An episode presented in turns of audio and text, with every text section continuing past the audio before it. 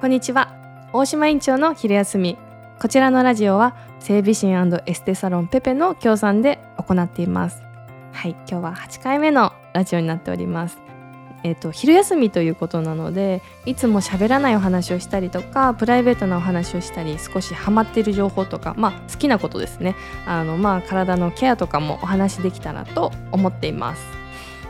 で8回目なので、まあ、今日何話そうかなって思ってたんですけどもあのここは私のこう自由な場所だと思ってるので自由に話していきますと最近ですね目元が気になるんです。でこれは私あの大井会にですね入社してこの会社に入社したのが22歳の時だったんですけどももうその当時からあの美容針っていうのがもうもうあったんですよね。今はもう3年前4年前ぐらいから巷とか、まあ、世の中ではすごくこうブームになってきて認知度もすごい上がってるんですけどももう私がこう15年前に入社した当時よりあの美容針ってあったんですけども、まあ、その時は20代なのでそんなにこう悩みってなかったんですよね。まあ、環境の変化でちょっと肌が荒れたりとかっていうのがあったので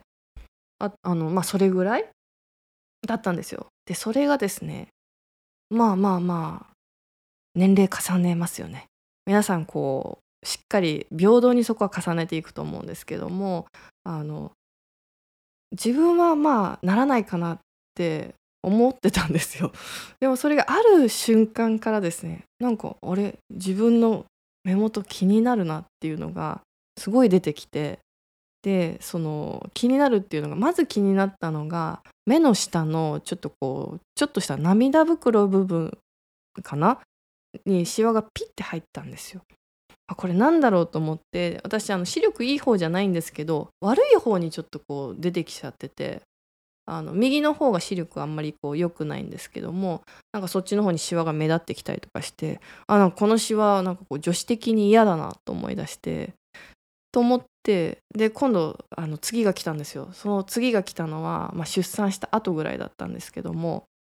まぶたのたるみですよ。よく CM であるじゃないですか。まぶたに影が出るとかあの全然意味がわからなかったんですよその CM の。やっぱ20代だから全然わからなかったんですけどもあのでもあの CM ってすごい30代40代50代ってこう年齢重ねていくと割とこう共感するような CM とかになってると思うんですけどまぶたが痩せるまぶたに影が出るアイライナーが引きにくいとかって全然分かんなかったんですけどそれがまあだんだん分かるようになってきてこういうことかと思ってあのすごくですねもう嫌だなと思ってるんですけどもあのシワの改善方法っていうのがあのちゃんとあるんですね。あの一つは乾燥させないことあの忙しいとねあの女子はこう結構ね子育てしたりとかお仕事に追われたりとかいろいろあると思うんですけどもなかなかそのシワとか目元が気になるお年頃の時って忙しいんですよプライベートが。であの自分に手をかけれなくなってきたりとかスキンケアにこう費やす時間が減ってきたりすると思うんですけどもそこをちょっと頑張ってあのしっかり水分を入れてあげるとあのこの目元のシワっていうのがですねちょっとなんか分かりにくくなってきたりとかするんですよ。でもあの途端にズボラにもう何にも塗らずに寝ることがえっ、とそうそうですね月に23回あります。ちょっと言うと全く何もしないです。あのお化粧落として洗顔してでそこで終わっちゃう。でその時の私の言い訳としてはこれは今日は肌をあの甘やかさない日なんだと思って あの、まあ、ズボラで寝るんですけども、まあ、その次の日っていうのはあのちゃんとシワが出てきてますよね。だからあやっぱりダメなんだと思いながらあの、まあ、そんな日もありながらちゃんとしようと思うんですけども、まあ、そんなできない時もあります。まあ、できない時はねもう仕方ないと思ってるんですけどもあのでも目元の乾燥って怖いのがくすむんですよね。色が悪くなるので。どんよりして疲れて見えてたりするんですよ。でそれって本当に疲れてて目元がくすんでるんじゃなくてただただ水分が足りなくっってあのくすんでたりするのでやっぱりこう目元が気になるお年頃として水分は必須なのでしっかりあの安いお化粧水とか全然いいと思うのでそういうものをこうしっかりこう使ってもうめんどくさい重ねるのがめんどくさい方はもうコットンにバーって取って乗せておいておしまいっていうのが一番楽ですよね。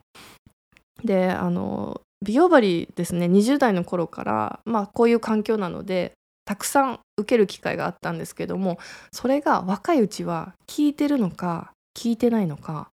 あんまりごめんなさい正直分かんなかったんですよ。でもやっぱ30代に入ってきてもうですね今年今、えーと、36ですまだ35ですけどね35になってくるともう如実に成果が分かるわけですよ美容針の。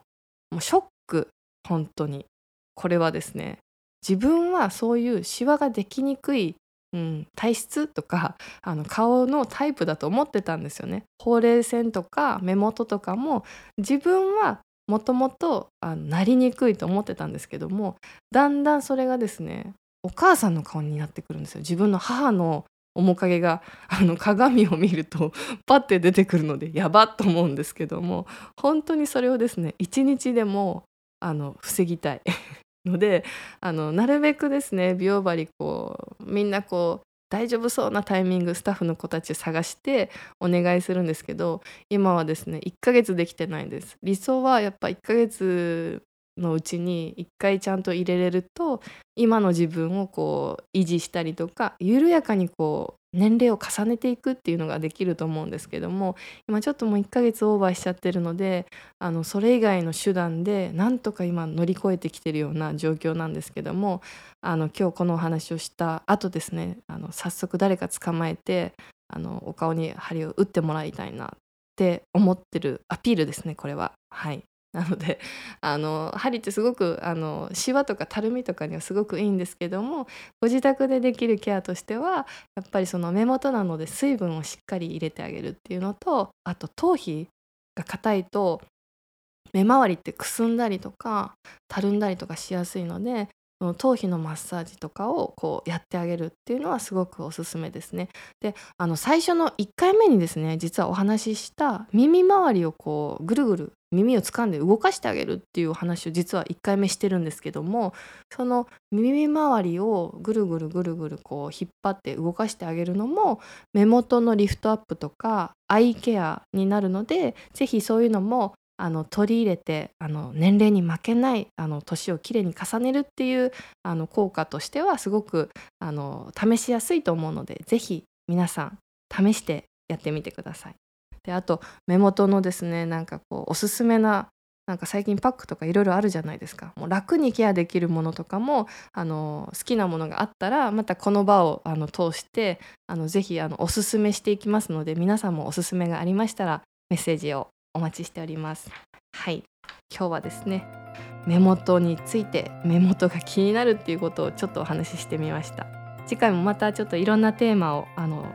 楽しく皆さんと楽しくですねこんなちょっとこう悩むあのテーマも楽しくお話ししていきますので是非あのメッセージコメント感想ご質問ありましたら何でもお待ちしています。はい。